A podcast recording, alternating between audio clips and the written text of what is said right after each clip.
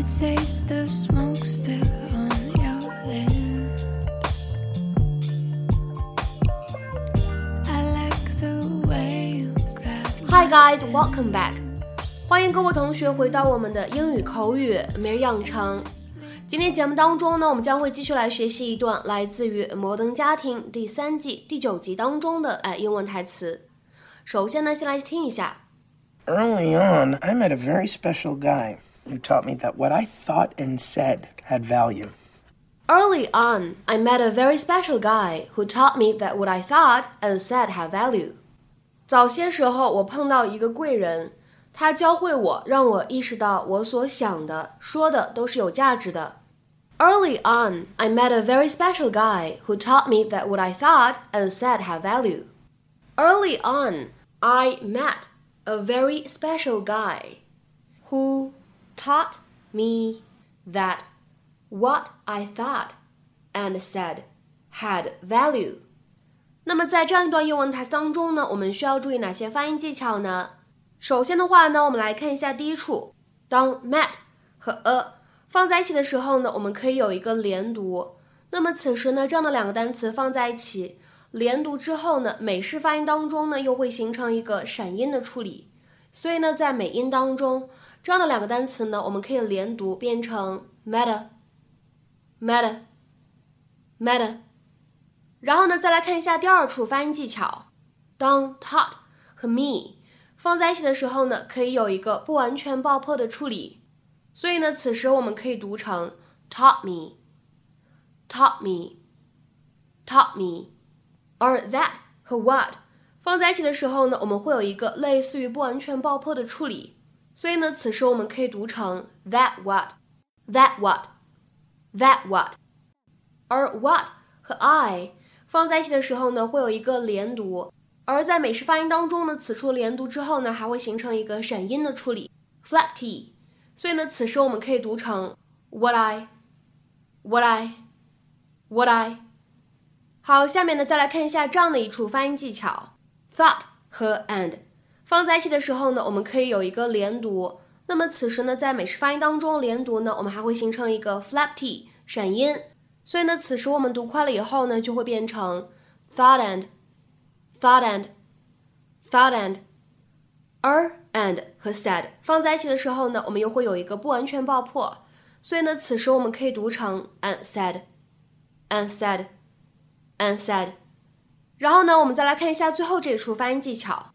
当 had 和 value 放在一起的时候呢，我们可以有一个不完全爆破的处理。所以呢，此时我们可以读成 had value，had value，had value。So many memories in this place.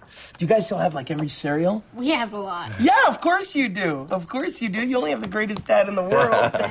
So what have you been up to? I haven't seen you since you went off to college. oh, you know, I actually didn't work out so well. I bounced around for a while. Ended up washing dishes in New Mexico. Mm. So, without the benefit of a college degree, I guess your options were kind of limited, huh? He's up. It's a holiday. Yeah, it was. It was tough. Oh no, no, thank you, thank you. That's Oh, sweet. So okay. sweet. It was tough for a while, but mm-hmm. then a roommate and I started our own business. Was that also in the dish or cleaning industry? No, no, no, no. It's actually a small investment company. Well, small at first. You know, we rode the tech wave for a while and expanded into video games, amusement parks, sports arenas, anything that seemed awesome, really. I'm actually in town to buy a blimp. Holy crow. Wow. So if you, if you'd gone to college, you would have done all that just four years later, or or never. Alex really needs to be picked up. Sweetie, why don't you go get her? I want to hear more of what he has to say. We're about- leaving.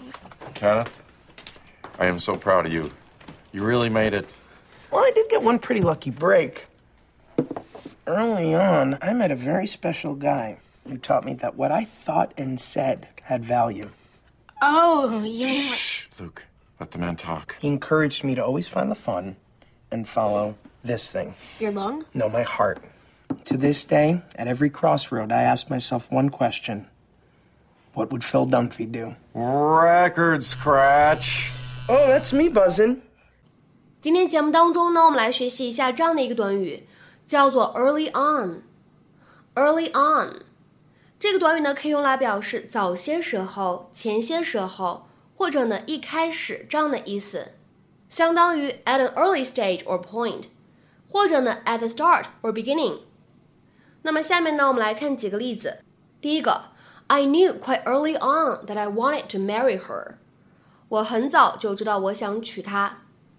I knew quite early on that I wanted to marry her。那么下面呢，我们来看一下第二个例子。